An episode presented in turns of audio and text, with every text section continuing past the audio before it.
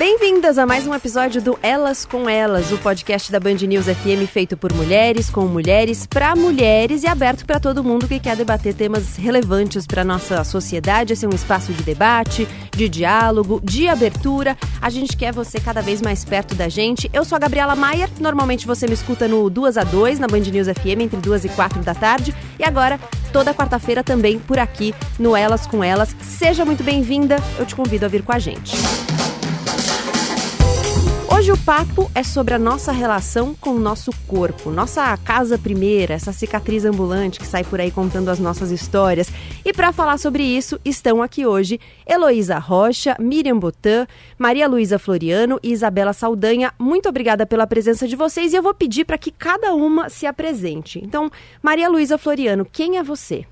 Oi, meu nome é Maria Luísa Ribeiro Floriano, conhecida mais como Mega Malu. Eu atuo no Instagram em algumas outras redes sociais falando de amor próprio. Eu sou modelo plus size, eu estudo moda e eu quero trazer para moda essa essas questões à tona, sabe? A valorização do próprio corpo e não ter que se moldar a moda e moldar a moda você. Isabela Saldanha, quem é você? Eu sou empreendedora, eu tenho uma é uma produtora de vídeo para internet e hum, eu discuto questões é, sobre empreendedorismo feminino e também um pouco sobre o meu estilo, que é, eu não gosto de usar essa palavra, mas as pessoas insistem em dizer que eu me visto mais como um homem. E eu tento trazer que moda, na verdade, é um negócio meio sem gênero, assim, e eu trago muitas questões sobre que permeiam mesmo o que, que quer dizer esse estilo mais sem gênero que todo mundo fala muito, mas eu acho que a gente precisa descobrir o que, que ele é de verdade. Miriam Botan, quem é você? É, Oi, Gabi, obrigada pelo convite. Eu sou jornalista, eu tive uma história muito longa com transtornos alimentares. Eu tive transtorno alimentar dos 13 anos aos 29. E no meio do caminho, enquanto quando eu comecei a me tratar, eu comecei a descobrir muitas coisas, né? É, enfim, os fatores que me levaram ao transtorno alimentar, sociais, né? Psicológicos, enfim. É, e aí comecei a falar sobre isso na internet e começou, enfim, o pessoal foi chegando, a gente criou uma conversa muito legal aí que vai para vários lados, na verdade, que vai dessa cobrança, a gente investiga a cobrança social aí com a mulher, do, né, da pressão estética, é, mas também vai para a cobrança da sociedade sobre outras coisas. Então, assim, a performance, essa coisa que a gente sempre tem que estar tá fazendo tudo perfeito e correndo atrás de ser melhor, né, se melhorar, e como a gente vai ficando doente mentalmente no meio dessa sociedade. Então, na verdade, são vários assuntos ali para ajudar, principalmente as mulheres, homens também, porque a gente acaba falando de vários vícios, mas principalmente as mulheres a entenderem de onde vem esse ódio por nós mesmas, né, e como a gente pode passar a se gostar mais como um todo, não só o corpo, mas como uma pessoa completa mesmo. Heloísa Rocha, quem é você? Bem, eu sou jornalista, Sou uma pessoa com deficiência, nasci com uma doença rara chamada osteogênese imperfeita, que tem como principal característica a fragilidade óssea. Eu sou usuária de cadeira de rodas e meço menos de um metro e peso menos de 20 quilos. Com todas as características físicas, eu criei o Instablog Moda em Rodas, onde eu faço uma crítica sobre os corpos, é, mostrando que, independente do meu corpo, eu consigo me vestir bem. Se eu consigo, qualquer mulher também consegue. E eu trago todas as minhas dicas de moda lá. Eu abro, como digo, literalmente o meu guarda-roupa. Bom, Elo, você já adiantou um pouquinho o que eu ia entrar agora, que é a gente está no rádio, né? A gente está falando do corpo e a gente está no rádio, ninguém está nos vendo. Então eu vou pedir para que cada uma de vocês se descreva o que vocês quiserem falar sobre vocês, sobre o seu corpo, como vocês são. Maria Luísa. Eu sou uma mulher preta, gorda, é, com muito orgulho e eu gosto de me descrever assim porque as pessoas têm muito medo de falar a palavra preta, de falar a palavra gorda, é, como se pare parece que é ofensa, né? E não, não é ofensa, é, é o jeito que você fala. E a gente tem que se amar do jeito que a gente é e valorizar o que a gente é mesmo sem medo de desse adjetivo. Mulher preta gorda. Isabela. Eu sou uma mulher careca, poliamorista e minha mãe me definiria como um caleidoscópio de beleza singular. Eu gosto muito dessa definição, ela me deu parabéns há uns anos usando ela e desde então eu falo isso porque acho que define bem quem eu sou e eu só uso cores básicas, então eu não, não trabalho com cores. Hoje você está vestida toda de preto. Toda né? de preto. É, na verdade, eu acho que 85% do meu guarda-roupa provavelmente é todo preto. É, eu tenho algumas coisas brancas e algumas coisas cinzas, mas todas as vezes em que eu tento usar cores, eu acabo só não usando e passando a roupa para frente. Então é isso. Miriam. Bom, eu sou uma mulher loira, magra, né? 200% dentro do padrão. E na verdade isso tem até a ver com a minha história, porque toda a minha história com transtorno alimentar começou por, por ser dentro do padrão. As pessoas é, falavam muito com os meus pais para me levarem para concurso de beleza, né? Então, assim, a gente vive essa, essa sociedade que diz que a gente tem que aproveitar uma aparência dentro do padrão e que exclui todo mundo que não está nesse padrão, né? Então é até muito louco eu falar sobre o que eu falo, eu acabo até focando mais nos transtornos alimentares, é, mas eu acabei entendendo a partir dessa história dos transtornos alimentares toda essa questão dessa beleza única, né? Comecei, comecei a, a pensar mais sobre isso para entender minha própria história, para entender por que, que mesmo sendo essa pessoa dentro do padrão, eu vomitei comida por 16 anos, né? E por que muitas mulheres que me escrevem, que também são, que você olha as fotos e fala, cara, isso é linda, isso é totalmente, né, o que a maioria das mulheres deseja ser, porque que mesmo essas mulheres estão é, sofrendo. Então, imagina as pessoas que não estão dentro desse padrão de beleza, né? Então, é isso que a gente discute ali, essa, essa beleza única que foi estabelecida pela, pela publicidade, pela nossa cultura, né? E como isso machuca as mulheres. Elô. Bem, é, como eu já tinha descrito, né? Eu, eu sou bem, eu bem pequena e eu utilizo guarda-roupa, quer dizer, eu, eu compro roupas no setor infantil. Mas eu tenho 34 anos, eu sou jornalista. Então eu não posso aparecer por mais que esteja, a gente esteja no rádio, mas não posso é, estar presente a vocês vestindo uma roupa de qualquer personagem infantil. Porque, querendo ou não, a roupa é o cartão de visita nosso. E ao longo do tempo eu fui montando esse guarda-roupa. Imagina que além da, dessas descrições que eu fiz, eu tenho inúmeras deformidades, tanto nos membros inferiores quanto superiores, por conta das inúmeras fraturas que eu tive ao longo da vida. Então, eu sou uma pessoa totalmente fora daquele padrão de beleza que a indústria da moda é, institui, né? E, mas eu consegui montar um guarda-roupa conforme as minhas necessidades, conforme a minha profissão, conforme a minha personalidade. E a partir daí eu vi que outras mulheres com deficiência do meu que eram amigas minhas particulares, elas tinham a mesma necessidade que eu tinha. E aí foi aí que surgiu o modo em rodas, que eu decidi realmente colocar a cara na internet, o corpo, tudo, e mostrar essas dicas para elas. Servir de referência um universo que até então é, foi na época que eu criei daquele boom de blogueiras, né, com aquele look do dia. Só que elas não tinham referência nem, não havia referência numa pessoa com deficiência. E eu falei, existe alguém que vai falar sobre moda. E aí começou quando começou a crescer, eu comecei a fazer uma crítica também da falta de, de in, da indústria pensar em moda para esse segmento, para as pessoas com deficiência, a dificuldade da publicidade, da comunicação em tratar nós, é, pessoas com deficiência. A gente sempre está é, em campanhas de cadeira de rodas, bengalas, aparelhos auditivos, como se a gente não consumisse roupa. E por fim, que foi minha maior surpresa, autoestima feminina eu, eu peguei relatos de mulheres com e sem deficiência que não se sentem bonitas, se sentem inferiorizadas, sentem vergonha de mostrar o rosto e o corpo na internet e a partir do modo em rodas elas se sentiram mais seguras e a se valorizarem. Bom, é, eu vou me descrever também. Eu sou uma mulher, eu sou morena, de cabelos cacheados. É, os meus cabelos são um pouco armados. Sempre foram uma questão para mim, porque o mercado também não estava preparado para lidar com eles. Então, a solução mais fácil que sempre me disseram era alisa os seus cabelos. Inclusive, eu antes de fazer rádio eu fazia TV e a solução na TV era alise os seus cabelos.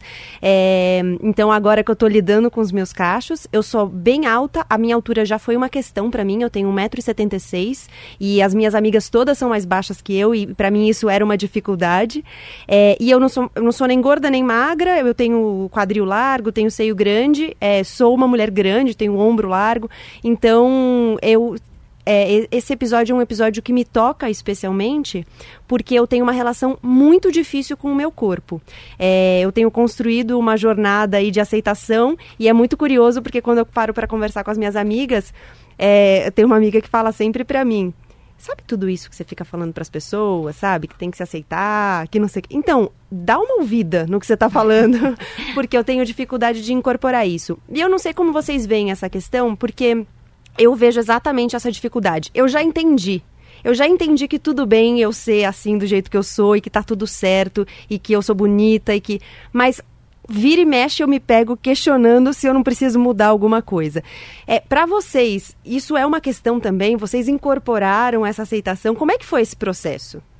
Eu acho muito que é, a jornada de aceitação da mulher, da forma como a publicidade e, e o cinema e a mídia está construída, ela nunca acaba. A gente nunca vai acordar um dia e ter se aceitado 100% e nunca mais precisar pensar sobre isso e eu acho que nunca vai deixar de ser uma questão enquanto a gente não vir mulheres, e daí independente do formato do nosso corpo ou da nossa cor, que se pareçam com a gente de verdade na TV e no cinema, nunca vai deixar de ser uma questão. Então, é isso que você falou, assim, é, é lógico que Hoje eu, eu, me aceito muito mais do que eu me aceitava quando eu era adolescente, mas todo dia é uma questão nova, assim. Ai, meu cabelo cresceu um pouco. Ai, será que agora eu tô careca o suficiente para dizer para as pessoas que eu sou careca de verdade?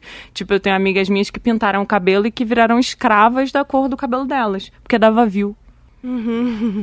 É isso, entendeu? Então, é, eu acho que para mim, pelo menos, não, não, não tem fim. Enquanto a gente não, de fato, mudar o que está na mídia, e enquanto a mídia for feita por homens brancos cis héteros de classe alta, a gente não vai ser contemplada nunca. E eu acho que é meio o propósito mesmo. A mídia quer deixar a gente insatisfeita, no fundo, sabe? Para criar necessidades, inclusive. De consumo, né? Uhum. Gabi, é, tem dois movimentos, né, que falam, que começaram toda essa, essa discussão, que vieram pós era fitness, né, é, que a gente veio, veio essa onda muito forte de, ai, cuidar do seu corpo e, e, o tanquinho, né, e essa coisa foto, foto, foto de treino todo dia, tá pago, né, e aí depois dessa onda vieram os movimentos é, body positive, né, que foi o primeiro, e que começou a incluir esses outros corpos, né? E falar, pô, esse modelo aqui da publicidade não é o único modelo de beleza. Tem um, ele foi criado e ele nem é real, né? Ele nem é atingível, porque na verdade a gente pega aí, sei lá, 1% da população que tem aquele tipo de corpos e aqueles corpos ainda são modificados digitalmente, né? Assim, para ficar sem nenhuma marca, sem nenhum pelo, sem nada. E isso não existe, né? Então todas as mulheres ficam perseguindo loucamente um ideal que nem existe, né?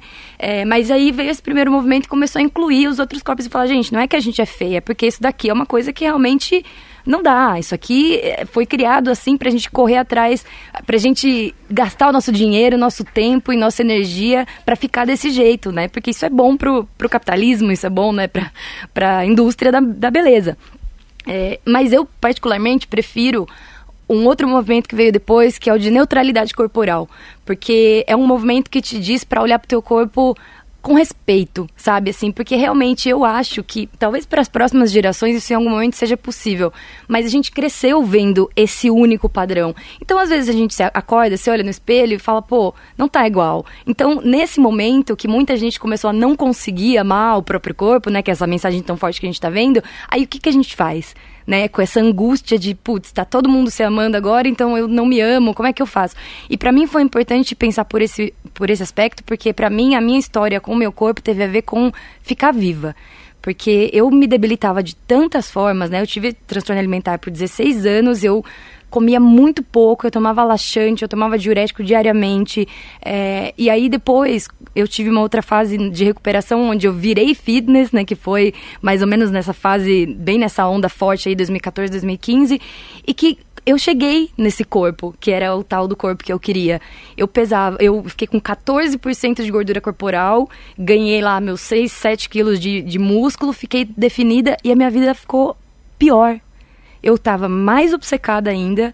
Parece que cada vez mais eu tinha que mudar e eu tinha que chegar num lugar que eu não chegava nunca, né? Eu comecei a comparar o meu corpo por partes com os corpos de outras mulheres. Então, assim, esse momento foi o momento que eu falei, cara, meu corpo precisa de respeito e precisa de amor, mas não só o meu corpo, a, a minha pessoa inteira. Então, acho que esse é o nosso desafio as mulheres não se amam com, por completo, porque estão o tempo inteiro falando pra gente não só o corpo, mas que o nosso comportamento tá errado, né? Nosso jeito de falar, o que a gente quer fazer, tudo a gente, se a gente quer fazer uma coisa que a sociedade não concorda, muita gente é louca.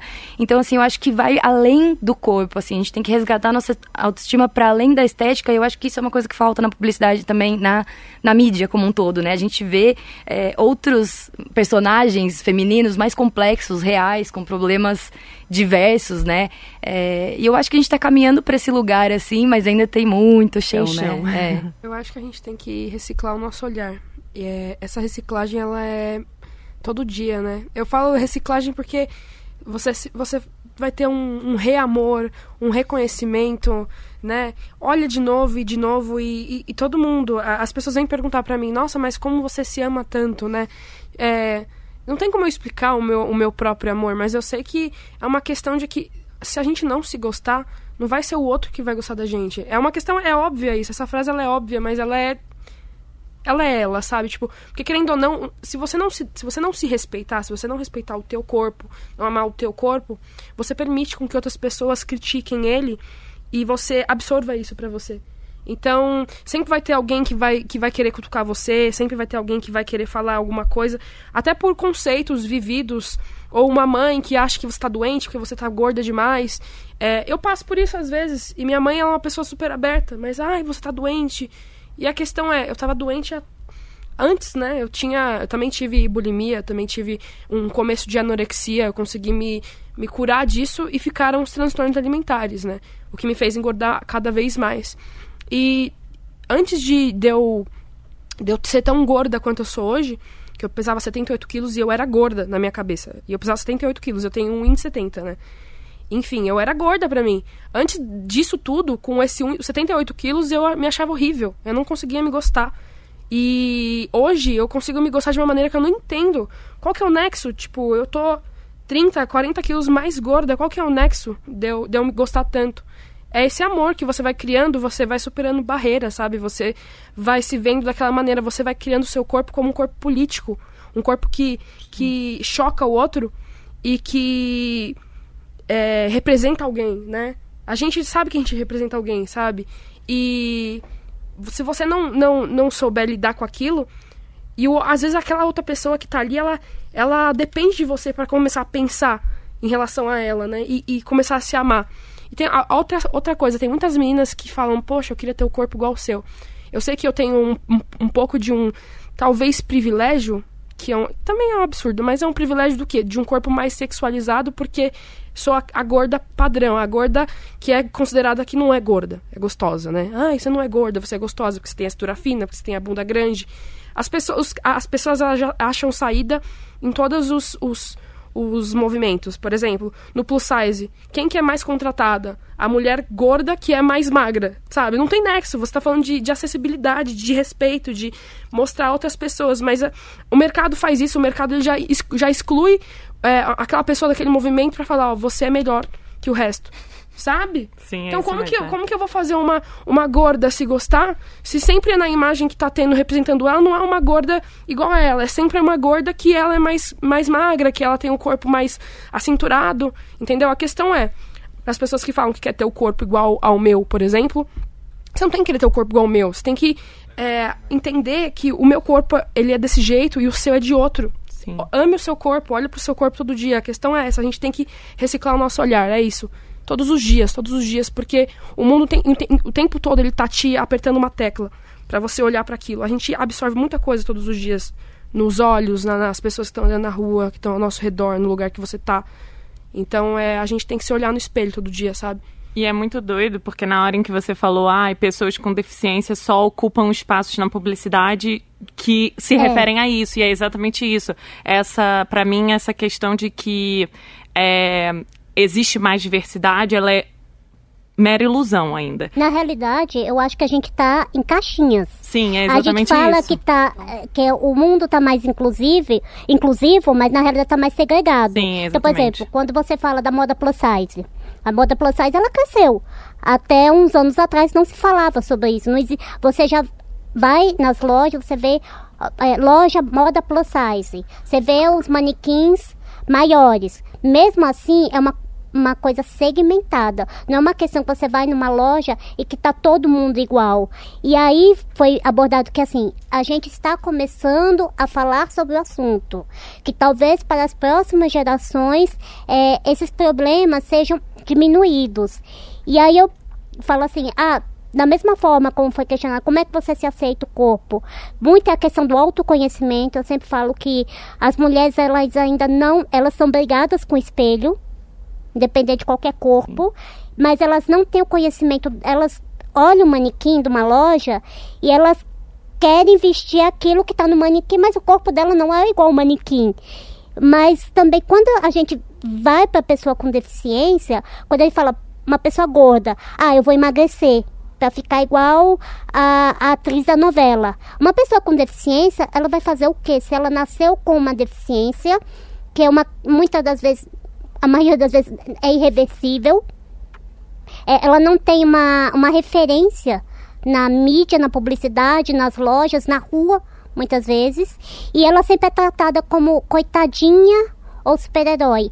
E aí, no meu caso, eu tive uma boa base familiar.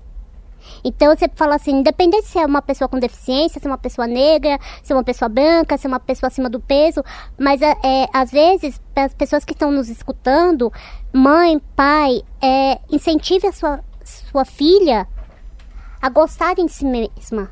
Porque às vezes elas as, as mulheres, elas meninas, elas não têm esse apoio em casa. A partir do momento que ela não tem esse apoio de se amarem, de se gostarem, de aceitarem como é, isso vai virando um, um problema na adolescência, na fase adulta, e aí a gente começa a ver esses problemas que a gente já começou a citar aqui: bulimia, depressão, baixa autoestima. A maioria das vezes é isso, é falta de amor próprio. É, eu acho que essa questão da família faz toda a diferença. É, eu, eu, digo por experiência própria. Eu venho de uma família em que a questão da estética é muito forte. É uma família mineira muito tradicional. E, para mim, era um pânico cada vez, ainda é um pouco, cada vez que eu vou lá visitá-los.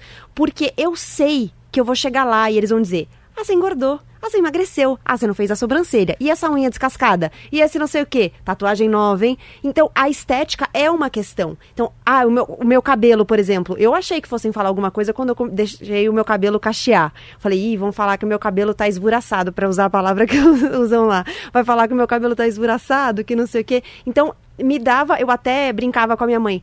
Ai, mãe, eu vou ter que fazer jejum essa semana porque a gente vai lá visitá-los. porque Mas eles. É, é, e era uma questão que mexe mexia mais, mas ainda mexe comigo. Então, é, eu acho que essa questão de como você se relaciona também dentro da sua casa, de você conversar sobre isso, de como você é cobrada, né, sobre isso, de você ser ou não cobrada sobre isso, acho que faz toda a diferença, né? Faz toda e mesmo você famílias mineiras no geral, pelo que eu ouço, elas são bem tradicionais e elas têm muitas vezes essa pressão estética muito escancarada, assim. Mas eu venho de uma família que é relativamente desconstruída. Nós somos uma família de mulheres, assim como a maior parte das famílias no Brasil. E, e mesmo assim, na hora em que eu decidi que eu não ia mais me depilar, até hoje a minha avó olha minha perna e fala você não quer passar uma gilete aí, não? E, tipo, eu sei que ela não tá fazendo de sacanagem, é só, tipo, ela sendo fruto do meio, hum, sabe? A cultura dela é diferente Exato, da nossa. É exatamente isso, é. E, e eu acho que a cultura dela é reforçada por falta de ela saber que tá tudo bem, sabe? Porque ela foi ensinada isso. E daí vira subconsciente, eu acho. É, é o não ver a pessoa com deficiência, é não ver a pessoa negra, é não ver alguém que não se depila. E, e que essa, tá tudo a, bem, sabe? Mas, mas não tá. Porque... E essa questão do pelo, ela é bem específica, porque no corpo do homem ela é vista totalmente diferente, né? E eu já vi muitas vezes falando do argumento do, do pelo. Ah, mas não é higiênico. Eu falei, bom, então vamos fazer uma fila de homens aqui, depilação para todo mundo. E na verdade, não higiênico, não higiênico um... é tirar, né? Porque quando a gente tira o pelo, a gente abre as portas ali. O pelo, na verdade, é uma proteção, né? É, para impedir a entrada de bactérias tal. Então, na verdade, tirar o pelo, aí sim não é. pode te causar problemas, né? Mas a gente realmente tem uma sociedade ainda muito. Eu, eu acho que a gente está começando a conversar sobre isso agora, ainda depois a gente vê tantos embates, né? Por exemplo, a questão que a Malu falou: é, quanto mais você começou a tentar emagrecer, mais você engordava. Essa é uma questão que a gente fala muito, né? Na minha área ali, que a gente fala sobre transtornos alimentares, é, no a abordagem nutricional que trata os transtornos alimentares tem isso muito claro. Restrição alimentar gera compulsão alimentar. Então, eu, na verdade, eu não tinha nenhum problema com alimentação até os meus 12 anos que eu comecei a fazer dieta sozinha, por conta própria. E aí eu desenvolvi a compulsão alimentar. E aí, quando vem a compulsão alimentar a gente começa a perder o controle com a comida, aí o pânico se instala de vez. Porque, nossa, agora como que eu vou fazer? Então aí você restringe mais ainda, ou você começa a vomitar comida, ou você começa a tomar laxante, fazer jejum, se exercitar depois o dia inteiro, no outro dia. E é uma bola de neve, nunca mais acaba, né? Quanto mais obcecada você fica, mais é, doente você vai ficar, mais você, menos você vai se cuidar de verdade. Porque a gente fala muito na, na nossa sociedade, a gente fala se cuidar para a mulher, né? Se cuidar é deixar o corpo. se colocar no padrão. Né? Exatamente, né? é se encaixar nesse corpo aí. Só que na verdade. Não tá relaxada, né? Exatamente. E o que, que eu sempre falo, pessoal, quando eu tava com esse corpo aí que tava trincado, com a barriga tanquinho, eu bebia muito álcool, muito mesmo. Eu não dormia direito, eu tomava laxante, eu tomava diurético, eu vomitava quando eu tinha passado, achava que eu tinha passado do limite. Então, eu tava totalmente dentro do, dentro do padrão, mas eu tava me cuidando me cuidando realmente, não tava. Né? Eu tava, eu tava bem longe de estar saudável, eu tava, inclusive, colocando a minha saúde muito em risco. Então, acho que é muito importante a gente rever essa, essa ideia sobre o que, que é se cuidar mesmo, né? Se é se cuidar para postar uma foto no Instagram lá e mostrar que você tá dentro, ou se você tá se cuidando mesmo de dentro para fora, inclusive a sua cabeça, né? Sim. Como essa coisa do Instagram, ela é massacrante, né? Porque é, a Miriam até falou mais cedo da, da onda fitness que teve em 2014 e 2015, e para mim foi um negócio tão massacrante porque eu seguia várias meninas e de repente eu vi como aquilo me fazia infeliz, porque todos os dias elas estavam ali fazendo exercício, comendo certo e eu não conseguia fazer nada daquilo, eu não conseguia chegar onde elas estavam, até que eu falei, não, chega, para mim não, não dá. E eu comecei a desseguir, né? Deixar de seguir todo mundo, porque eu não queria aquilo. Não era o que eu queria alcançar, na verdade, né? Um exercício que todo mundo, muita gente dessa área, é, plus size mesmo, tá falando sobre, sabe? Que é, se aquilo não te faz bem, não assiste aquilo. Porque, querendo ou não, a gente já não é ensinado. A gente foi ensinado a assistir televisão, assistir novela. E essa, do que, que a gente tirou de bom dessas influências? A gente aprendeu o quê? Que mulheres brigam entre si, que mulheres se odeiam, que as mulheres brigam por homem, que as mulheres arranham a cara uma da outra, que mulher é vagabunda. Que a mulher a gente, é sua inimiga, Que a né? mulher é sua inimiga e que a mulher negra, gorda, careca, é, peluda não existe. A gente é. aprendeu isso. Ah, é, é. Então, assim, é, todo, tudo que a gente assistiu naquela época não trouxe nada de bom. Só trouxe treta, na minha opinião. Só trouxe coisas que não fazem sentido. Então, se hoje o Instagram, que substitui a televisão, tá te fazendo mal, tira aquelas pessoas. Porque, sinceramente, não tem por que você seguir alguém que não te representa, que não faz nada por você, que não tem causas sociais. O que, que você quer da vida seguindo uma pessoa dessa? E o que, que aquela pessoa quer da vida? Ela quer o quê? Se sentir superior simplesmente por ter uma rede social com números altos, com curtidas e que levam a vida dela ao quê? A ganhar algum presente em casa, receber mimos. recebidos, mimos, pra jogar na sua cara que recebeu, entende? Então aquilo é problemático, sabe? A gente vive numa era problemática, a gente vive numa era que você fica com depressão dentro de casa, assistindo algum vídeo. Então, é, assistam, peguem o seu tempo, mesmo você que já tem uma depressão, pegue o seu tempo para fazer algo positivo, para escrever alguma coisa, para assistir uma coisa que te motive. Porque, sinceramente, olhar essas pessoas que são, têm essa vida fora do normal, que não existe, né, no dia a dia, com, com seus amigos, com ninguém, só vai te fazer pior. É, Você aquela vai frase. vai poder ter uma coisa que você não tem. Sabe? Aquela frase de que aceitar o próprio corpo é um ato revolucionário é também por isso, né? Porque você tá indo contra tudo que estão te dizendo que você tem Realmente. que ser, né? Mas é então... é muito difícil. Muito. Porque vocês estão falando do Instagram. Claro, o Insta... a gente vive hoje em dia num mundo completamente visual é, que a gente é bombardeado o tempo todo. Você é, acessou a internet, é, você vê na site de notícia, a dieta da moda, até hoje tem. Ah, aí você está falando da, do momento, movimento fitness. A barriga tanquinho, a barriga negativa, que todo mundo deseja ter. É, a gente vê as capas de revista só são mulheres maravilhosas. E aí, é, como é que você vai fechar os olhos? Programas de televisão, reality shows. Os reality shows que mostram mulheres de biquínis, ou aqueles reality shows que também estão na moda, tipo, pessoas obesas, ob- obesidade mórbida, que aí tentam emagrecer e aí a pessoa nem é gorda, nem está tão acima do peso, mas fica vendo aquilo e se sente incentivada a cometer loucuras. Então é- é uma sociedade que está se tornando doentia nesse ponto. E, e é difícil você fechar os olhos completamente. É, muito. É, muito difícil. É- E daí é aquilo que você estava falando mesmo, de a gente estar dentro de caixinha, assim, é, é- eu tenho percebido muito o quanto que até a desconstrução não deixa de ser uma, um, de certa forma uma ilusão e acontece num campo muito restrito, porque é isso que você está falando, tipo, você- de verdade, de verdade, assim, você que é uma mina negra e gorda, em quantos lugares você realmente se sente confortável? Porque se eu, que tô muito mais próximo do padrão do que você, já entro nos cantos e todo mundo me olha porque eu sou careca e tenho 1,75 e todas as revistas continuam comunicando exatamente a mesma coisa que comunicavam há 15 anos atrás. A gente vive essa desconstrução em um âmbito que é ridiculamente pequeno. É que eu acho que começa desse âmbito, Não, mas se assim... você for falar filme, É um comecinho, né? O comecinho. Filme, por filme, exemplo. a mulher gorda, ela sempre tá na comédia. Sempre. Sempre. Ela nunca. Ela não é a, a mocinha. Eu A- tinha, eu ti- tinha uma, um que era da Zorra Total, que eu tinha horror.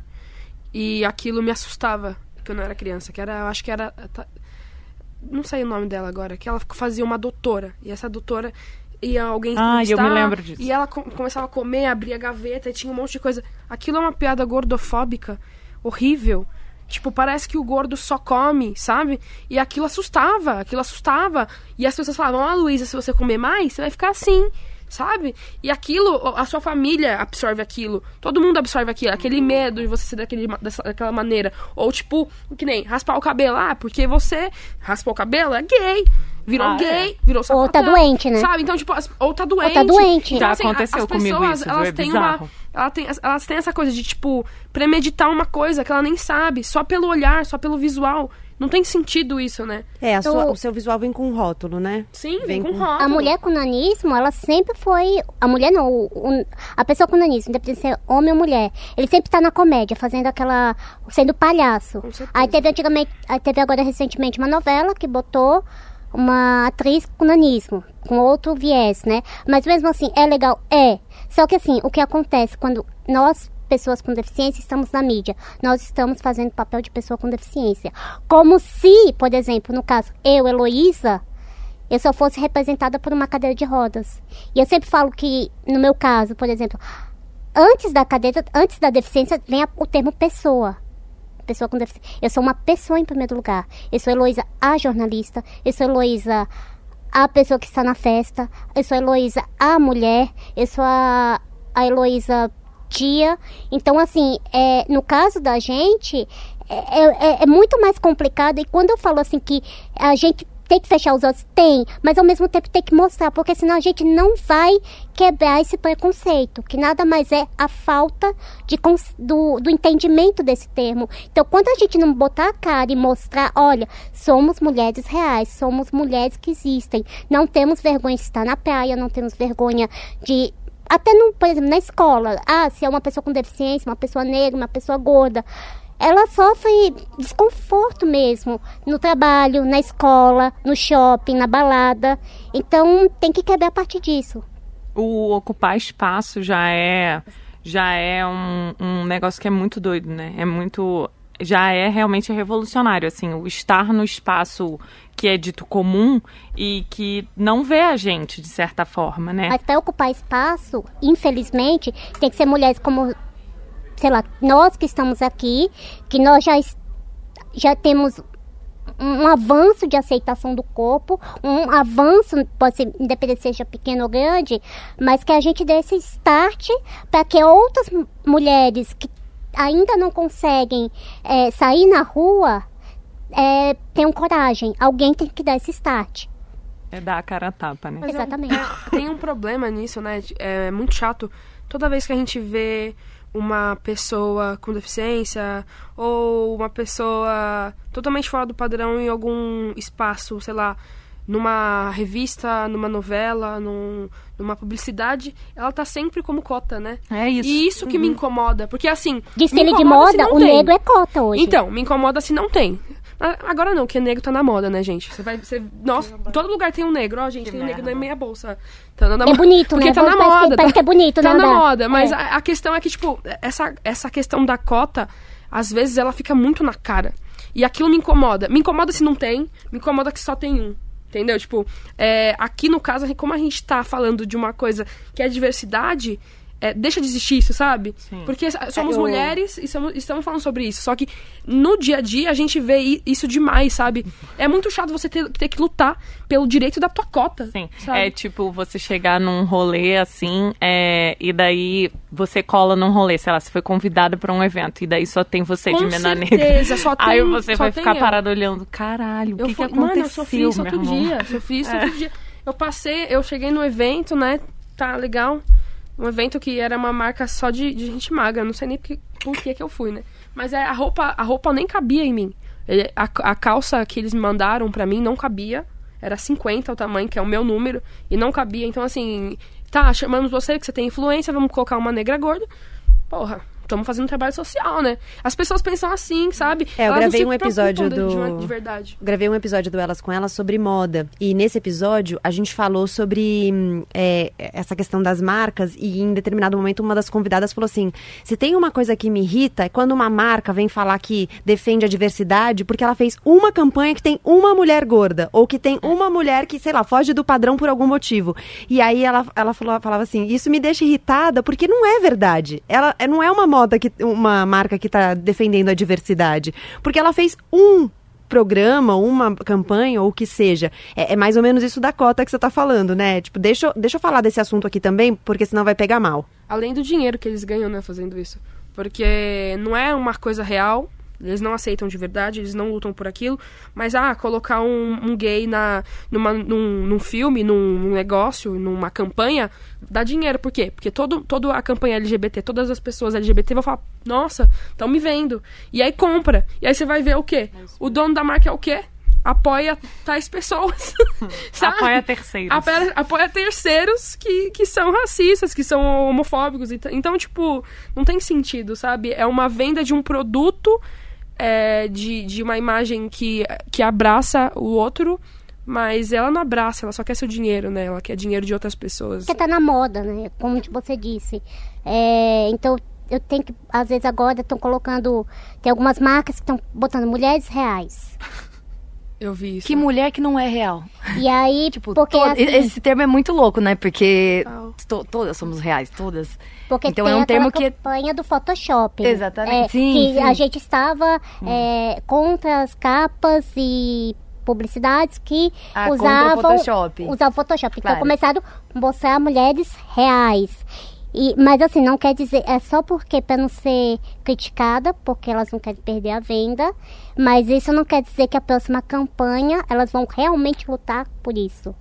E elas não ainda assim não quer dizer que elas estão trabalhando, elas fazem campanhas reais para incentivar essas mulheres. Eu queria tocar num ponto que a Miriam trouxe mais cedo, que é, é, você falou da questão da neutralidade, falou da questão da aceitação, né? Pra- até para a gente não cair num outro extremo, que é a obrigatoriedade da aceitação, porque a gente corre o risco também de cair num lugar, e, e eu acho que hoje eu, eu me debato muito com esse lugar, que é, não, mas eu preciso me aceitar e eu não estou conseguindo, como é que eu faço isso? Então, como é que a gente encontra esse limite? Eu acho que é uma linha difícil ali de traçar, né?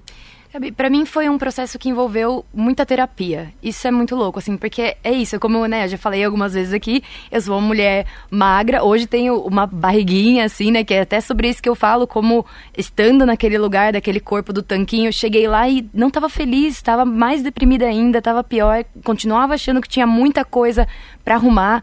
É, então, pra mim foi muito importante fazer esse processo de entender quem eu era como pessoa completa, sabe? Assim, o que é que, gente, que eu acho que é um trabalho que falta muito fazer com as nossas meninas, assim, você tá muito além do, da tua aparência, né? Eu acho que a gente vai ver uma melhora muito lenta, né? Como eu falei, talvez não vai ser na nossa geração, talvez na próxima, não sei, porque agora esses assuntos pelo menos estão levantando. Eu que cresci, é, isso, por exemplo, eu participava de concurso de beleza em 90 e poucos, assim, né? Eu, tava, eu era adolescente nos anos 2000. Naquela época, você nem escutava falar disso em lugar nenhum, né? Eu tinha 16, eu, eu faço esse trabalho na internet porque quando eu tinha 16 anos, falar sobre transtorno alimentar era uma coisa, imagina, era um tabuzão, assim, ninguém ia falar, era nojento, era vergonhoso, você vomita comida, como assim, entendeu? Então hoje a gente já vê esses assuntos começando, né, a aparecer. Claro que ainda falta um, nossa, um bom caminho, ainda temos que falar muito, mas eu acho que o principal é a gente começar a estimular as mulheres, o intelecto das nossas mulheres, assim, tipo, o que, que a gente pode ser além do nosso corpo? Porque ainda hoje, eu acho que quando a gente foca tanto nessa coisa de ai, amar, amar o corpo, claro que é importante, é importante, mas quando a gente foca em amar o corpo e não se amar como pessoa inteira, a gente ainda cai na mesma armadilha. A gente tem que. Se você acorda um dia e não ama o seu corpo, aí você não se ama como pessoa, aí você não confia mais na, na, na tua capacidade de, de criar, na tua capacidade de realizar alguma coisa, na tua capacidade de. Enfim, na forma como você trata seus amigos, todas as outras características e qualidades que você tem, que estão muito além da tua aparência, né? Que é o que a gente vê com os caras, por exemplo. A gente vê um tempo atrás, sei lá, uns dois anos atrás, tinha um termo que surgiu que era o dead body, que era o corpo de pai.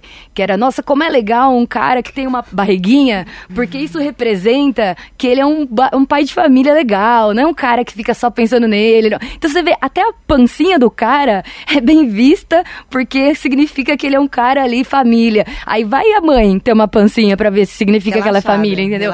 Pois é, tá então assim, exatamente. Tá sempre focado na aparência da mulher, seja para um lado, seja para o outro, e o que mais a gente pode ser além né, da nossa é, aparência? Até, até pra gente não reforçar um lugar que eu acho que todas vocês já mencionaram, a Elo falava agora há pouco, que quando tá na, na novela ou em qualquer representação midiática, a mulher com deficiência, ela não é vista, ela tá ali como uma mulher com deficiência. E quando a gente, e eu acho que a gente reforça um pouco isso internamente, que é quando a gente foge do padrão e não aceita, é como se a gente não fosse um ser integral, né? Como se a gente não fosse um ser complexo, cheio de questões, que tem dificuldades, que ama, que odeia, que, enfim, que sente uma série de coisas e a gente se limita ao que você estava falando, né? A ser uma experiência estética, quando na verdade a gente é muito mais do que uma experiência estética, né? É que eu, daí eu, eu acho que eu vou falar uma coisa que se relaciona, calma aí. É, é, por exemplo, eu não uso muita maquiagem, né? Na verdade, eu quase nunca uso maquiagem. E foi um negócio que eu comecei a perceber que incomoda muito as pessoas eu chegar nos lugares sem maquiagem, porque eu só uso maquiagem eu tô afim. E, sei lá, talvez um dia eu vá num casamento sem maquiagem e tudo bem. E aí eu comecei a ver esse movimento de, ai, vamos, vamos cuidar da nossa pele.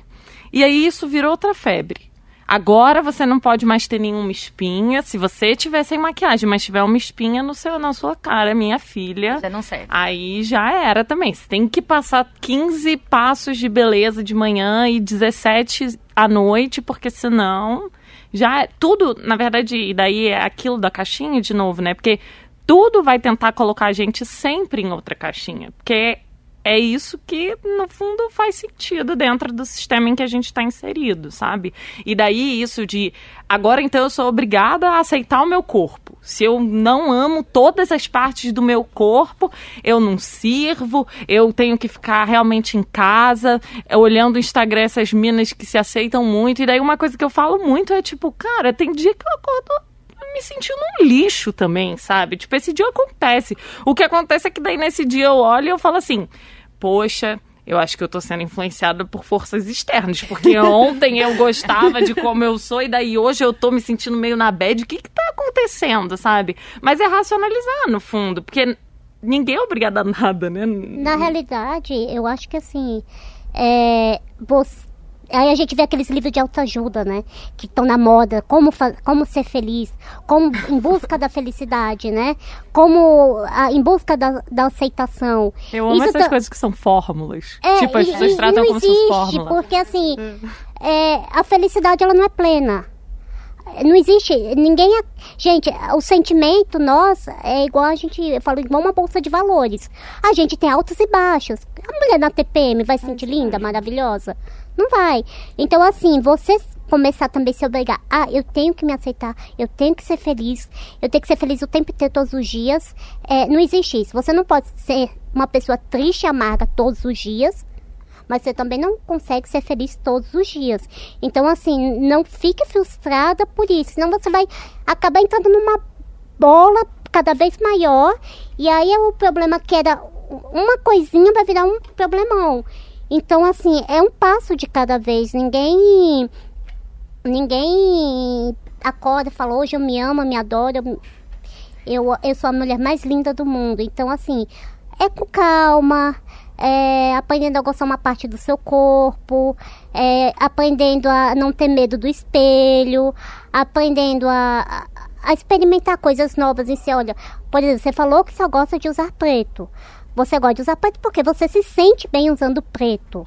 Então, por exemplo, você buscando usar algo que te faz bem, que te faz feliz, que te faz legal. Então, eu acho que esse é o primeiro passo para isso, mas sem cobrança, sem eu preciso amanhã aprender a gostar de mim. Não acho é, que tem um lado também de, de você reconhecer os seus erros, reconhecer os seus preconceitos, sabe?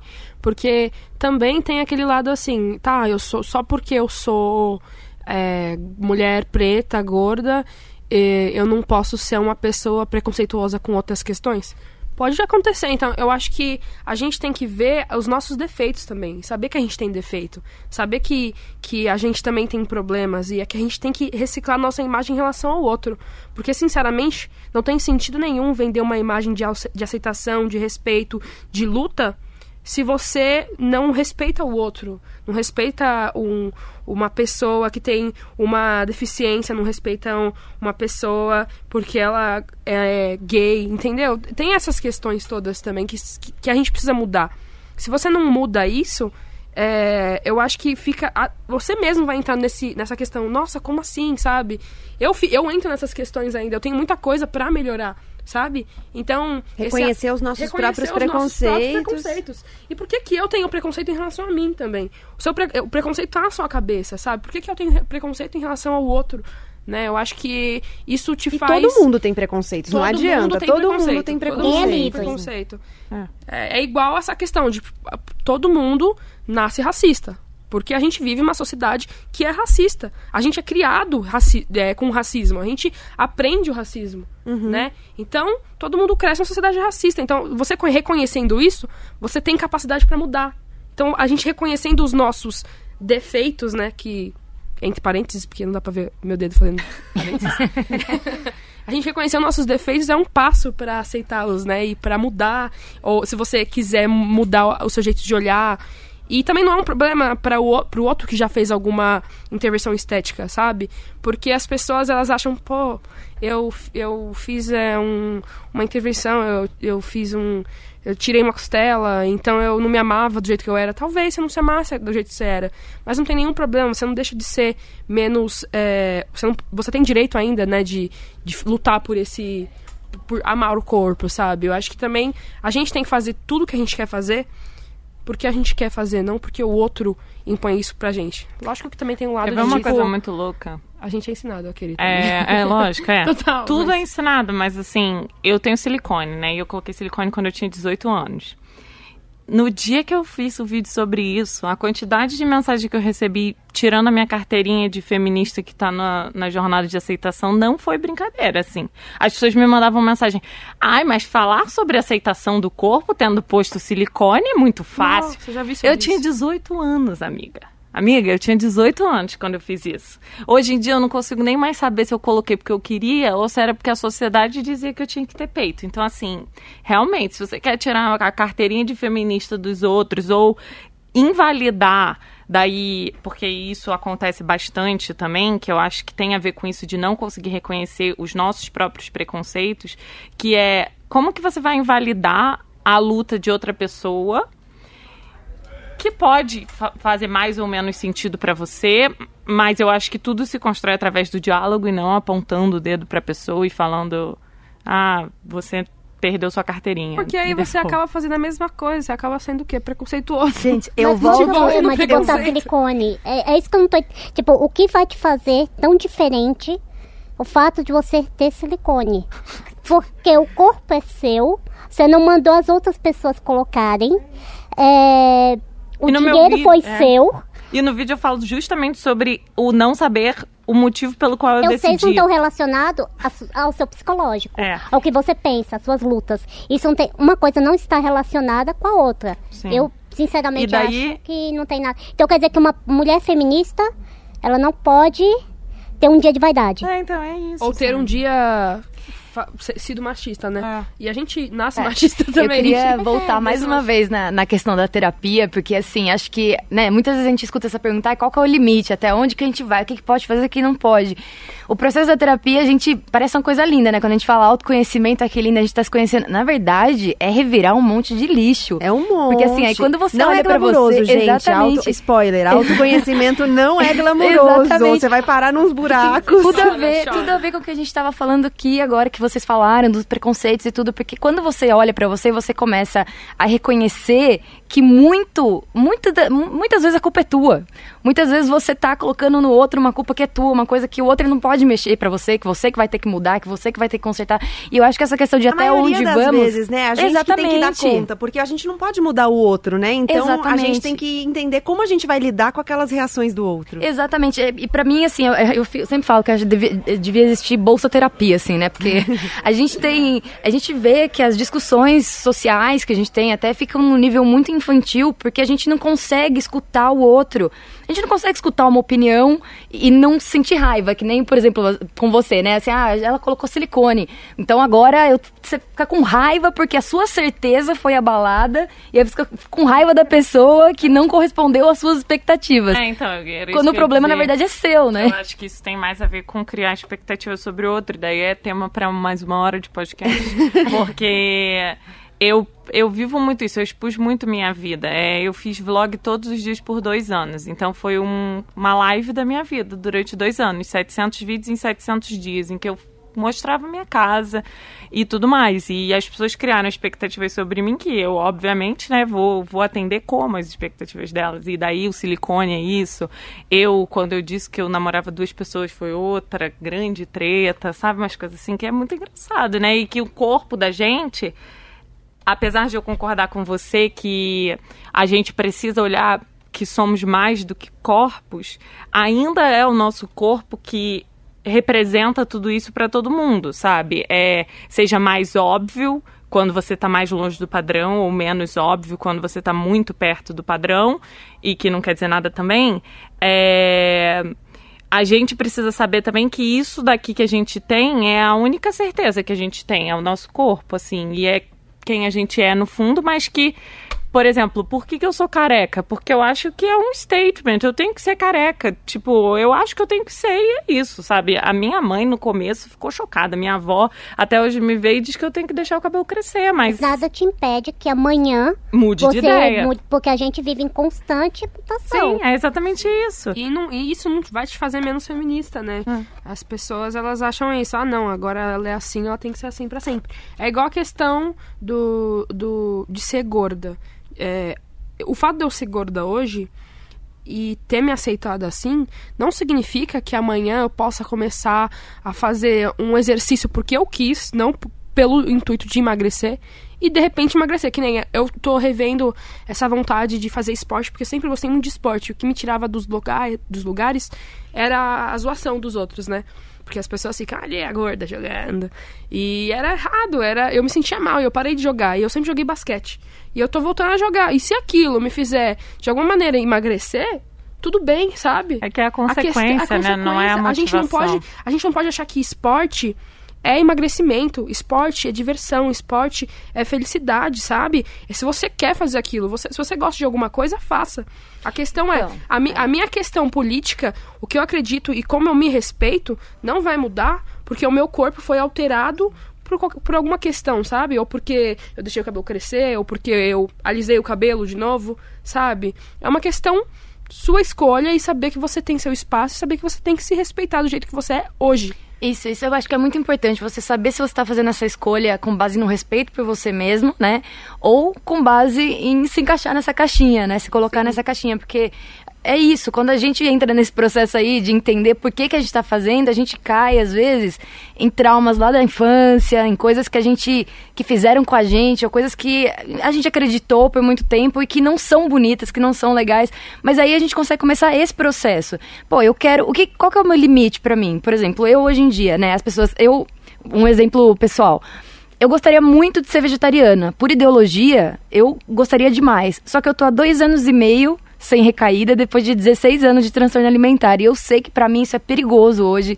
Eu resolver fazer uma restrição alimentar desse nível seria muito perigoso para minha saúde. Então é uma escolha consciente que eu faço. Tô feliz com ela? Não 100%, porque eu gostaria de poder, talvez um dia mais para frente quando eu me sentir mais segura, é, para colocar, né, enfim, para me colocar nessa situação, isso aconteça, mas é uma escolha consciente. É tipo, olha, eu gostaria, mas eu sei que tem um grande risco de dar ruim, dar muito ruim. Então eu não vou fazer agora. E aí, às vezes, a gente tem essas escolhas para fazer que não são 100% o que a gente gostaria, não são 100%, né, o que tá certo, nem um lado, nem para o outro, né, nem para a sociedade, nem para a gente enfrentar a sociedade, mas é isso aí que tem, essa é a realidade. São coisas, são escolhas que a gente consegue fazer de forma mais consciente, mais é, concreta mesmo, assim, com mais firmeza, quando a gente entra num processo de falar em voz alta sobre as coisas. Porque acho que isso que é muito louco. A gente não fala em voz alta sobre as nossas dores, a gente não fala em voz alta sobre os problemas, a gente fica aí remoendo na nossa cabeça, reagindo, né? Sendo reativo, às vezes meio sem pensar, meio explosivo. É, e quando a gente começa a parar para pensar, a gente vê que da a gente vê que o mundo é chato, é difícil, assim, para muita gente muito mais do que para outras pessoas, sem dúvida nenhuma, assim. Mas aí a gente consegue lidar um pouco melhor com a dor é, e não achando que o tempo todo a culpa é nossa, porque isso é muito importante também. A gente, na maioria das vezes, acha que tudo que a gente faz de errado, que não dá certo, se a gente não dá certo, a culpa é nossa e não é. Né? Tem muitas outras coisas aí nessa equação. Muitas variáveis. Exatamente. Né? Eu tenho achado cada vez mais que o processo de acolher o próprio corpo é. Ele não tem como andar separado do processo de acolher a própria história. Porque afinal, o nosso corpo é quem conta a nossa história, né? É, é o meio que a gente tem de se comunicar com o mundo, né? O, o corpo é a nossa casa primeira. É. é onde a gente vive o tempo inteiro. Eu posso não viver mais nessa casa física, nesse edifício, mas no meu corpo eu vou viver sempre, seja ele como for. E eu acho que não tem como você se desprender da aceitação do corpo é, é, se, sem você passar pela aceitação da sua história, acolher, é até uma, uma coisa que você falou, né? Você falou acolher os seus defeitos, aceitar os seus defeitos, mas também acolhê-los. Olha, eu tenho esses, esses preconceitos, essas dificuldades, cometi esses erros, mas não necessariamente porque eu quis errar ou porque eu quis ser preconceituosa, porque uma série de, de, de fatores me levaram a esse caminho. Bom, mas reconhecendo isso, o que, que eu posso fazer a respeito? É aquela frase, né? E agora que você sabe? Agora que você sabe, você faz alguma coisa a respeito. Então, o conhecimento a, o, e o autoconhecimento entra nisso, ainda que não seja glamouroso, é uma coisa muito poderosa, porque a partir do momento que você sabe, você tem condições de fazer alguma coisa a respeito, né? De fazer, de, de se manifestar, de mudar alguma coisa que você queira, de e de se apropriar também, né, da sua própria história. Eu, eu tenho a impressão que a minha apropriação da minha própria história, ela começou a se manifestar fisicamente no meu corpo por meio das minhas tatuagens. É, o, o, quando eu comecei a me tatuar, o meu irmão é meu tatuador e eu tinha uma relação muito diferente com a tatuagem que eu tenho hoje. Era uma coisa assim, eu tinha muito medo de me arrepender das tatuagens e tudo mais. E junto com o meu irmão, como ele, ele fez as, todas as minhas tatuagens e eu convivo com ele intensamente, é, ele falava assim para mim: mas não tem por que você se arrepender, porque a tatuagem, ela conta a sua história. Então pode ser que chegue um momento que você olhe para essa tatuagem e fale assim: "Puxa, isso não faz mais nenhum sentido para mim". Mas naquele momento fazia. Então é uma trajetória que você está construindo. E, e, a tatuagem, ela foi um jeito de eu me apropriar um pouco do meu corpo, tanto que eu comecei a me tatuar nos lugares que eu menos gostava. Então eu falei: "Ah, eu vou fazer uma tatuagem no meu braço, porque eu não gosto do meu braço e agora eu quero gostar dele". Então, e, e assim, talvez não seja o caminho de todo mundo, talvez nem seja o caminho mais apropriado não sei se tem uma resposta certa para isso, não, né? que não, cara. Mas foi um jeito que eu encontrei de me apropriar disso, sabe? Foi um carinho que você teve. É, exatamente. E eu acho que é isso, a gente tem que ter carinho. O carinho é o cuidado, sabe? É, no seu caso, a tatuagem foi um carinho. Vou, re vou representar esse, esse, espaço, esse espaço que eu não gosto tanto. Vou fazer ele, ele se sentir melhor, sabe? É o carinho com, com o seu próprio lar, né? É, você, às vezes, você não gosta de um canto da casa, o que você faz? Vou arrumar ali, vou colocar uma coisa ali, vai ficar mais bonito, sabe? Vou, vou, vou, dar, um, vou dar um significado para aquilo. é, o nosso corpo, é, a gente começa a gostar dele cada vez mais que a gente se cuida. É uma realidade, sabe? Eu nunca gostei de passar creme. Meu corpo era muito grande. É, eu ficava, ah, alguém, pa mãe, passa creme em mim, que eu tinha, eu tinha preguiça. Meu corpo era muito, sempre foi muito grande. E começando a passar creme, que é uma coisa tão simples que você faz no seu dia a dia, você está fazendo um carinho com o teu corpo, você está, você está estimulando ele, você está tocando ele, sabe? Quanta gente que não se toca Quanta gente não se toca? Nossa, em relação ainda mais a se a tudo. gente estiver falando de mina, esquece. Mulheres, É. em relação a tudo. É, não gosto dos meus seios, não gosto da minha- das minhas estrias. A gente tem que tocar aquilo, a gente tem que reconhecer que tá em você. Se a é gente é brigada corpo. com o espelho, quanto mais a se tocar, tocar. a passar creme, né? A gente não é nem ensinada que a gente pode se olhar no espelho e tá tudo bem, que o Na que tá ali... a menina não é pode se tocar. a, a É. estimulação É sexual feio. também, sabe? É feio. E Quando- o homem é, é estimulado o tempo todo, desde criança, a gente é errada, entende? Então a gente precisa aprender a, a conhecer o nosso corpo, conhecer a nossa casa. É, e aí, se a gente não entender isso, a gente volta para um lugar sobre o qual a gente já falou aqui, que a gente joga pro outro. Inclusive Tá. pro espelho, porque o problema não é um espelho, né? Recentemente até, eu, eu me mudei. Ele não é, o e- espelho é inanimado, né? Exato. eu me mudei e te- eu tenho uma amiga muito próxima que é pra mim uma inspiração nessa questão, assim. E aí eu falei pra ela, eu falei, ai, eu melhorei muito minha relação com o meu corpo, porque agora eu não tenho mais espelho de corpo inteiro. Aí ela, mas o problema não é o espelho. Você, o problema é que você tem que se olhar no espelho e tá tudo bem se olhando no espelho. Então eu resolvi, na verdade, achei que eu tava resolvendo um problema, mas não tava resolvendo um problema, porque quando eu me olho num espelho de corpo inteiro, eu ainda me incomodo. Mas no dia a dia, eu optei, pelo menos por enquanto, por não ter um espelho de corpo inteiro. É igual a, a questão do, do- dessa questão de, de arrumar, de edição, sabe? De uma foto. Quando eu era mais nova, eu tinha uns 15 anos e eu era magra, dizendo assim, pra mim eu era gorda, mas eu era magra na época. é, e eu fazia, eu editava assim, ó, fazia, deixava com mais cintura e, e aquilo, não, tô resolvendo o problema. Você não tá resolvendo o problema, você continua sendo do mesmo jeito. É o teu corpo não é aquele que você tá vendo e a gente tem que começar, que nem eu falei, se olhar e reconhecer quem você é, porque é, querendo ou não, você editar uma foto, você, o outro, o problema não é como o outro vai te ver. O problema não é, o problema é como você se vê. Porque se você se vê daquele jeito, quando você se olhar no espelho, você vai sofrer. Porque você não é assim, sabe? Então a gente tem que aprender a reconhecer, igual você falou. A gente tem que aprender a reconhecer o nosso corpo. Porque se você achar que o problema é o espelho, é, que a solução é o espelho, tirar o espelho, a solução é você editar uma foto, você nunca vai gostar de você. Você só tá gostando da imagem que você queria que você fosse porque alguém te ensinou a querer gostar daquilo. Aí a gente volta na mesma coisa. Nossa, é um ciclo vicioso, né? Na realidade, é tudo um tá problema da nossa mente. É, tudo eu isso gosto de está dizer daqui é, dentro. é, é que eu gosto de dizer que é um problema da sociedade. Não é da que se sociedade. reflete dentro da nossa mente. É, é. mas na realidade, quando ela falou bem assim, a Gabriela falou, ah, eu tirei o espelho e resolvi. O problema não era, o- como você diz, o espelho é um objeto. Na verdade, dentro da cabeça dela, da Gabriela, era justamente que ela não queria ver, ela não queria enfrentar esse problema com ela mesma. É, uma questão que a gente tem que resolver com nós mesmos. E eu sempre falo assim, gente, se a gente não se gostar em primeiro lugar, quem é que vai gostar? Então a gente fica muito procurando a- é, que os outros gostem da gente, mas você gosta de você?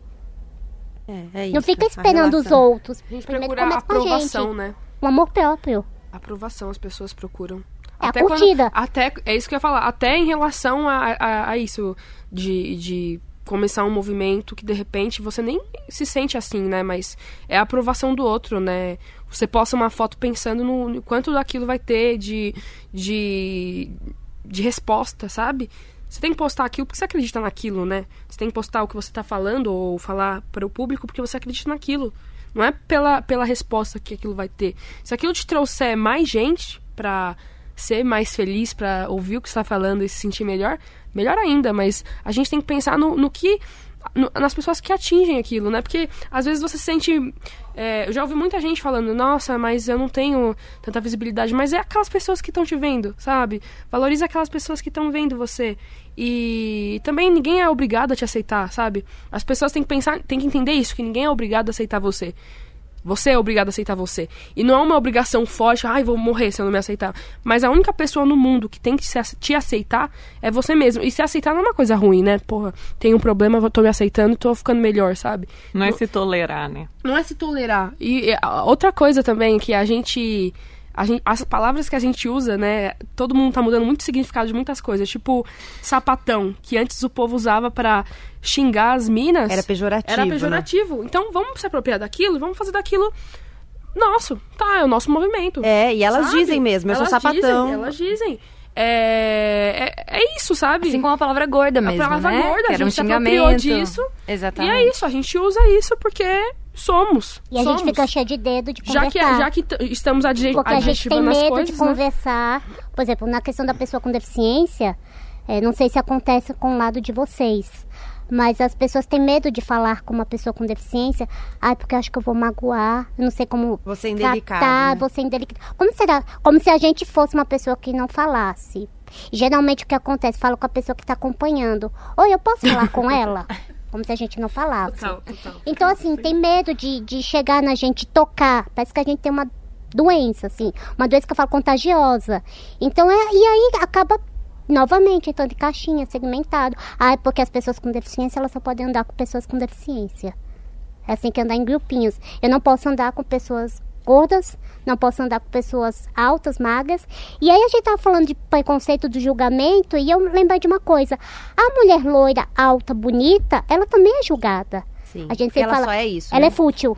Ela é fútil. Olha como a gente também tem- é preconceituoso às vezes. Você Não tem saída, né? Uma vez eu fui fazer uma entrevista, é, eu trabalhava em TV na época, então eu sempre andava muito maquiada e tal, né?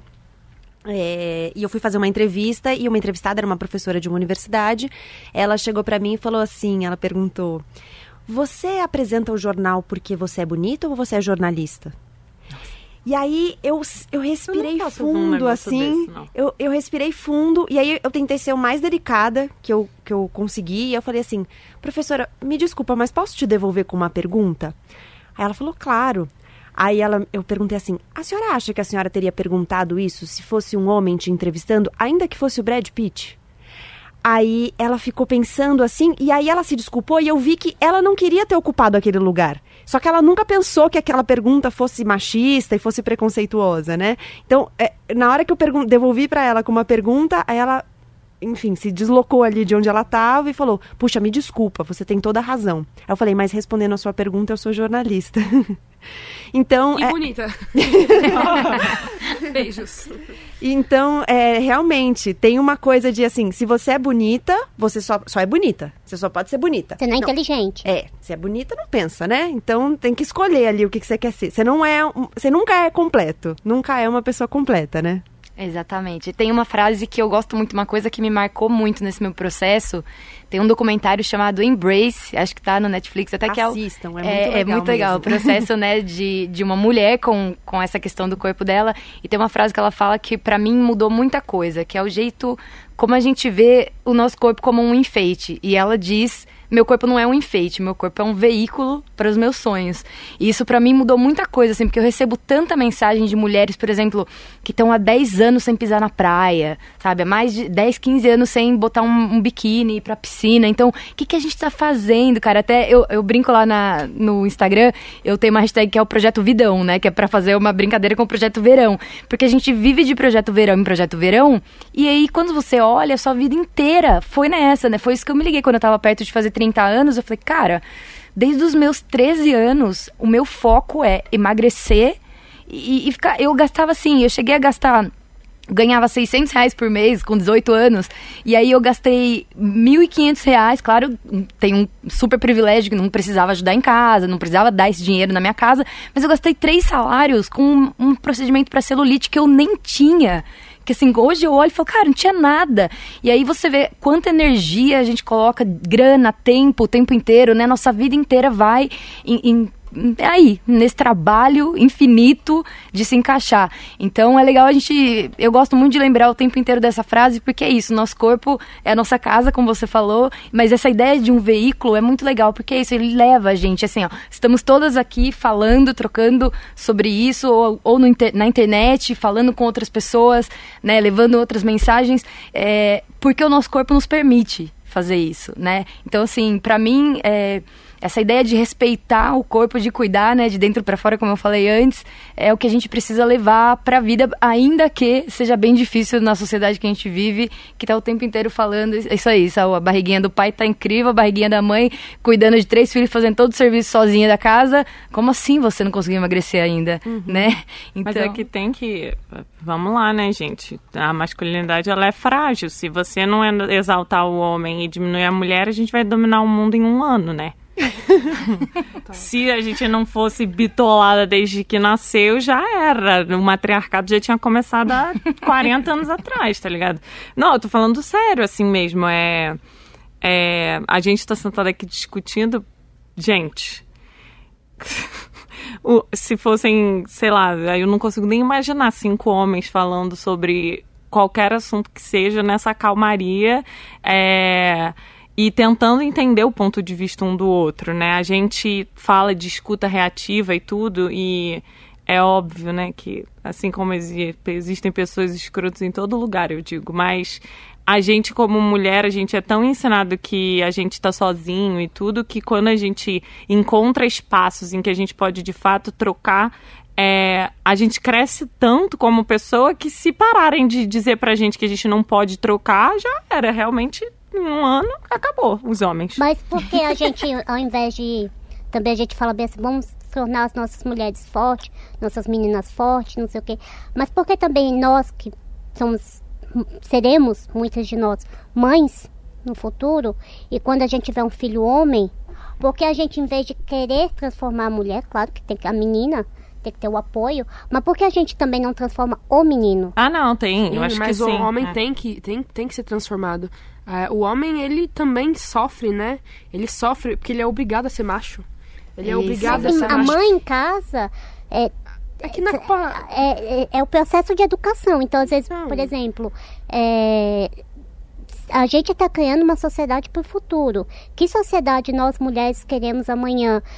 Como nós mulheres? Então, assim, se eu quero uma sociedade mais igualitária, mais justa, que a mulher ela, ela tenha seu direito, seu espaço de ser quem ela é.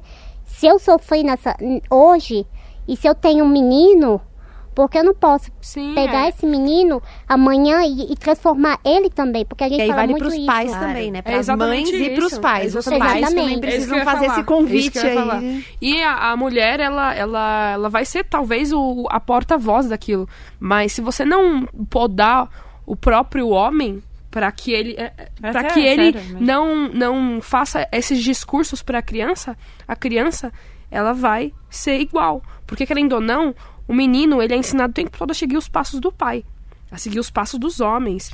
É, a, então a, a, questão referência para ele. A referência para ele. Então é, o papel da mãe também sempre sempre foi importante, mas aqui a gente coloca muita culpa na mulher, sabe? A gente coloca é. muita culpa na mãe. Lógico que tem muita mãe que é mãe e pai também, né? Mas, e, e, inclusive, quando é mãe e pai, ainda os filhos, né? Os filhos são mais da hora, né? Os caras são mais da hora quando tem uma mãe só. Porque a gente é ensinado a isso, né? Os, os meninos são ensinados a isso. Eu vejo gente que, parece, que acha que não tem nenhum problema, que, é, que, não, que acha que não é machista e fica, ah, não usa essa roupa aí não, menina, não sei o que, é, porque essa cor, entendeu? Então a gente tem que parar de influenciar o menino a, a não chorar, parar de influenciar o homem a, a sexualizar a mulher desde cedo. Porque o menino, quando ele beija uma menina na escola com, com 10 anos, é isso aí, pegador. Agora, a menina, não, você tem que ser virgem até os 25 anos. Ele é ensinado sabe? a dominar, Ele é né? ensinado a é. dominar. Ele tem, é ensinado eu, a fazer adoro... xixi na rua. Pois é. Sabe? Ocu é, é, faz xixi aí. Você tem, muito tem, mais que a mulher. Você tem então. um órgão que você pode fazer, ser livre. Cara, então, pensa, tem uma coisa muito legal você olha só, se você passa num bar, na esquina, assim, qualquer lugar, qualquer lanchonete, Qual a lanchonete que você vê um grupo de mulheres, assim, todas na calçada e todas... A rua é do homem, né? Até a rua é ocupada mais pelo homem, assim. Tem um... Eu adoro documentários, Ouçam o né? episódio 2 do Elas com Elas, em que a gente fala, Fala sobre, sobre a relação isso. com a cidade. Fica o convite para todo mundo que não ouviu, ouvir, porque é muito legal essa relação com a cidade e como a cidade foi pensada mesmo pro homem. É, e Gabi, eu queria deixar mais uma dica de documentário que tá na Netflix também, que é um documentário chamado A Máscara em que Você Vive. Não sei se vocês já viram, é muito legal. Que fala que a gente agora já tem muitos estudos, de fato, relacionando essa hipermasculinidade, né? Que é essa coisa do homem não poder chorar, né? A Isabela tá falando, ah, aqui a gente não estaria quando estariam cinco homens aqui falando, é, prestando atenção? Quando estariam cinco homens aqui falando sobre dor? Sobre né? Começa por né? aí, isso, falando sobre né, o que machucou, falando sobre essa transformação. É, temos alguns pouquíssimos grupos hoje em dia pelo mundo começando isso, mas é uma coisa que a gente já está vendo e já está mais do que provado que machuca principalmente os próprios homens e essa e essa dor que vira violência, né? E vira violência contra a mulher, e vira violência contra os homossexuais e vira violência contra o próprio homem. A gente pega é, um relatório global de homicídios da da ONU, 95% dos assassinos no mundo são homens. Por quê? Né? Essa violência tão. Porque essa dor que não pode ser expressada, essa dor que não pode ser vivida, né? É Esse sentimento que não pode ser compartilhado. Então o cara não pode abraçar um amigo que ele é gay. Aí, a gay, aí ser gay não pode, aí o cara simplesmente não pode ser ele, não pode viver, né? Isso não pode vira elogiar um violência. amigo. É, tem, Exatamente. Tem que desconstruir essa questão do macho, que- né? Pois é, a gente tem que ensinar os homens a sentir, cara. A poder sentir, a poder sofrer, a poder chorar. Porque essa dor, quando ela não pode ser expressada, ela vira violência, né? Bom, com esse convite para que a gente reflita sobre as mensagens que a gente quer deixar para as outras pessoas, sobre as desconstruções que a gente quer fazer, um convite para a gente pensar sobre os nossos próprios preconceitos, as nossas próprias dificuldades e um convite também que eu acho que foi o que a gente fez ao longo de toda essa conversa, gente, para a gente se apropriar do nossa, da nossa própria história, dos nossos próprios desejos, do nosso próprio corpo. A gente chega ao fim de mais um episódio do Elas com Elas. Eu vou deixar uma dica de um outro podcast, o Maria Vai com as Outras, que é um podcast da Piauí, que fala sobre mulher e mercado de trabalho. E nessa segunda temporada, eles estão falando sobre corpo. A Branca Viana, que é quem conduz o podcast, está falando sobre corpo. E o corpo, quando a gente fala sobre corpo, a gente pode pensar em mil ramificações aí pra gente falar. E eles estão dividindo os episódios em várias questões diferentes. Então eles já falaram sobre peso, sobre cabelo, sobre ah, um dia eu acordei não gostando da minha cara. Então é muito legal você pensar as várias questões que envolvem o corpo. Certamente falaremos mais sobre corpo aqui no Elas com Elas. Então queria muito agradecer a presença da Heloísa Rocha, da Maria Luísa Floriano, da Miriam Botã e da Isabela Saldanha. Foi um prazer recebê-las aqui e dividir essa conversa com vocês. Obrigada. Chegamos ao fim de mais um Elas com Elas. A gente volta na quarta-feira que vem. Você pode aproveitar, se você nos ouve pelo Spotify, e se inscrever no podcast, seguir o podcast para você não perder nenhuma semana. Toda quarta-feira tem Elas com Elas novo. A gente está no Spotify e no nosso site bandnewsfm.com.br. Você também pode falar com a gente pelo nosso e-mail elascomelas@bandnewsfm.com.br. A gente se encontra na semana que vem. Até lá.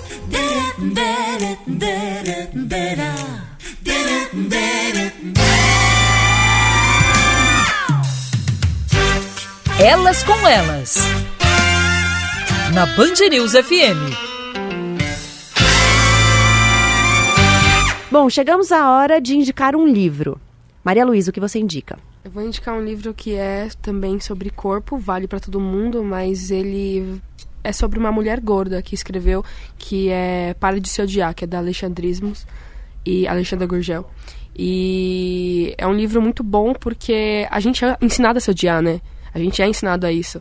Então tá na hora da gente parar, desconstruir essa isso de dentro da nossa cabeça. Isabela.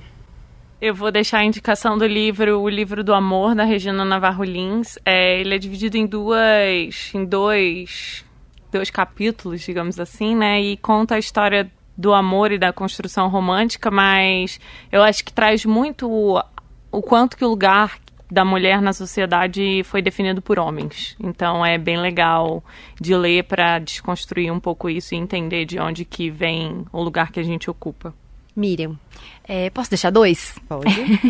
o primeiro é, é, um livro que mudou muita coisa para mim também, que tem fala sobre essa relação da beleza, né, da mulher e com como a mulher é, é, oprimida com essa relação, da, com essa questão da estética, que é o mito da beleza, né? É um livro de 99, se não me engano.